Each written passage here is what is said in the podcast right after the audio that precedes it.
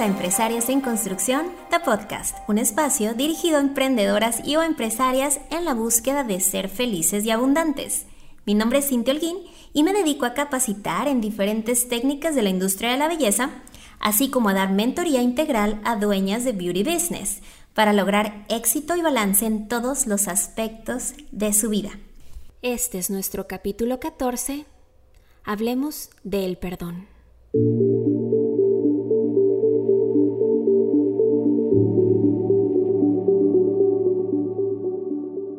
Hola chiquilla, ¿cómo estás? Y pum, aquí voy a hacer una paréntesis porque, hola chiquillo, ¿cómo estás? Me han escrito también en Instagram caballeros que disfrutan este espacio de empresarias en construcción de podcast, así que a ti también te saludo y te agradezco. Como cada martes estamos aquí cumpliendo este compromiso no solamente contigo, sino también conmigo, comienzo por agradecerte por tu apoyo, por tu tiempo, por compartir, por calificar y dejar tu reseña en iPodcast. Y bueno, las de Spotify, pues no les va a quedar de otra que recomendarme con sus amigas porque ahí no me pueden calificar. ¿Por qué? ¿Por qué quiero hablar de este tema? Porque creo firmemente en que todos los seres humanos debemos de cuidarnos de manera integral. Y no solamente el físico y la mente, sino también el alma. Pongamos de moda ir a terapia, así como nos cuidamos el cabello, las uñas, vamos al gimnasio y vamos a la escuela. ¿Por qué no nos sentimos cómodos el ir a terapia? ¿Por qué dejamos el cuidado emocional o el cuidado de nuestra salud emocional hasta el final? ¿O que solamente es para la gente que está loca o que tiene problemas o que lo necesita?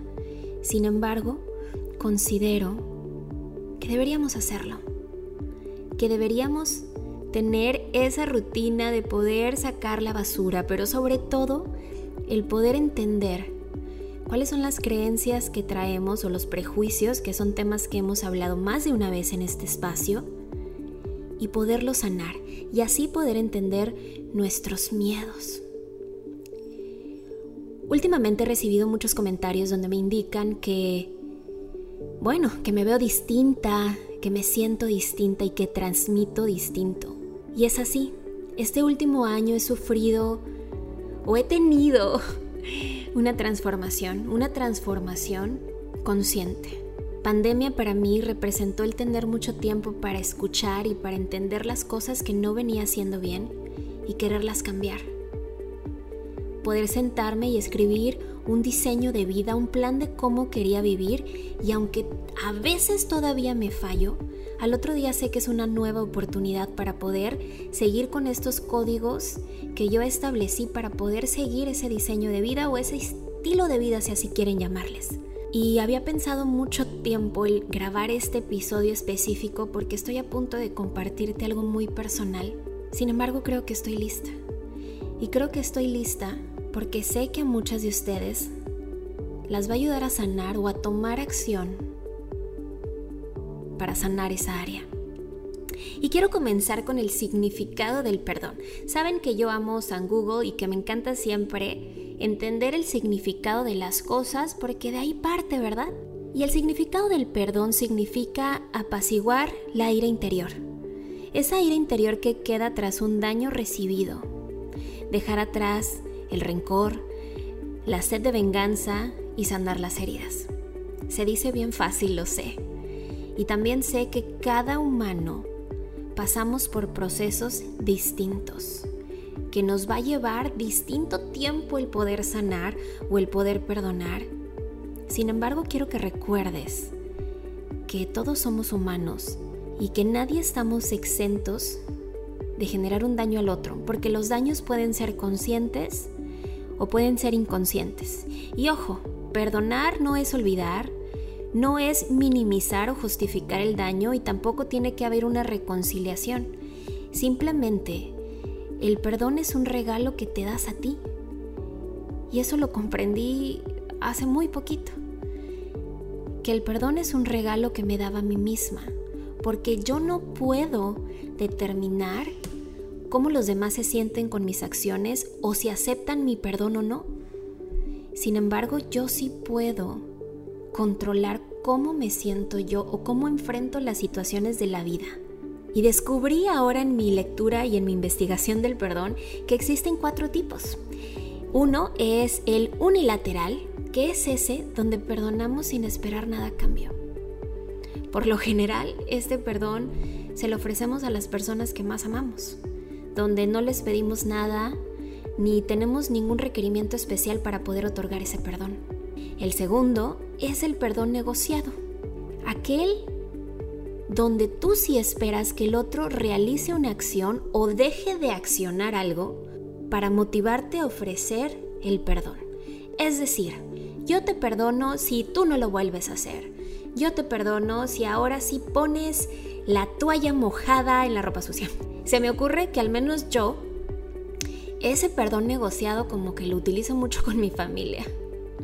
Después viene el pseudo perdón, que el pseudo perdón no es un perdón verdadero, es solo aquel que utilizamos para evitar un conflicto o para no enfrentar una situación. Y he descubierto que ese no es el camino, porque la única manera de perdonar genuinamente es enfrentar la situación y no comportarnos como si no haya pasado nada. Uh, y aquí viene el más interesante, que es el perdón a uno mismo. El dejar de castigarnos por esa acción y el tratar de cambiar cosas para que eso no vuelva a pasar. Y el ser humano somos bastante, digo, no hablo, no digo que todos, pero somos bastante fáciles a la hora de hacer los otros tres tipos. Pero el más difícil es el perdonarnos a nosotros. Y si estamos listos y preparados para ofrecer el perdón hacia los demás, ¿por qué no lo ejercemos con nosotros mismos? Y es aquí donde viene esta historia personal que quiero compartirte. Y hace un par de años, un par o tres años, estuve trabajando arduamente para hacer mi nombre en la industria del maquillaje permanente, donde trabajaba sin parar, sin descansar, no respetaba mis tiempos, ni de sueño, ni de alimentos, y que viví una etapa bastante oscura de mi persona. Quizá en Instagram y quizá en las redes sociales se pudiera pensar que estaba en mi mejor momento.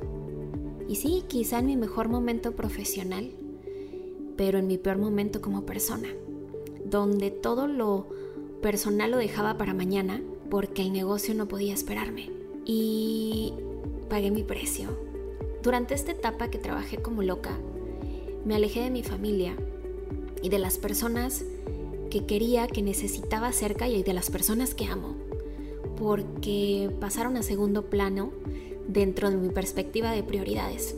Recuerdo que más de una vez decía, mañana le voy a hablar a mi papá. Ojo, mi papá es mi padrastro, sin embargo, es el hombre que me crió y al que le debo la mitad de la mujer que soy hoy, del que solamente tengo buenos recuerdos. En mi casa tengo un apartamento en la parte de abajo que en ese momento estaba alquilado y yo decía que, bueno, que iba a hablar con mi papá para ver si le ofrecía que viniera a vivir con nosotros, ya que yo sabía que él estaba pasando por una situación económica difícil. Y siempre decía, mañana, mañana, mañana. Y esa mañana no llegó. Recibí una llamada donde me avisaban que pues se había suicidado y se había suicidado por el tema económico. Y yo no puedo controlar la acción que él hizo, pero para mí fue muy difícil el perdonarme y el dejar de castigarme por un par de años. Y el perdonarme el no haber tomado acción, el no haber participado porque siempre en mi mente está y va a estar el hubiera. El si yo hubiera hablado un día antes, el si me hubiera tomado 30 segundos para mandar un mensaje y decirle que aquí estaba yo, que podía ayudar y que podía contar conmigo. Y ahí viene pues la etapa más oscura de Cintia, porque en mi proceso de perdón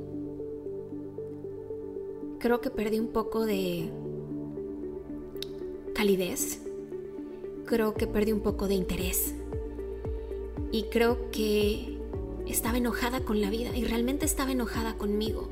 Y eso hizo que me volviera intolerante hacia la gente que me rodea. No fue hasta el momento que pude sanar esa herida, que pude sanar esa ira conmigo, que empecé a transmitir cosas distintas. Yo te invito a que en este momento tomes el teléfono y que abras el camino del perdón. No solamente a los que te han lastimado, porque es de valientes tomar el teléfono y decir, te perdono, y este es un regalo que me hago a mí, ahorita que puedo hacerlo, sino también a, los que hemos lastimado. Tomar el teléfono y decir, me disculpo, me disculpo porque no fue la mejor manera de tratarte, porque sobreactué, porque reconozco que estuve mal. No se te va a caer una mano, ni un ojo, ni vas a perder nada lo único que vas a perder es una maletota de malos sentimientos que traes arrastrando día con día y que no te permiten avanzar, que no te permiten ser luz. Y así, como estamos dando esta demostración de amor hacia los demás, es importante que te lo ofrezcas tú. El perdón no es un sentimiento, es un compromiso y tenemos el compromiso de ejercerlo todos los días para liberarnos y para ser más felices. Nos vemos la siguiente semana en Empresarias en Construcción. Gracias.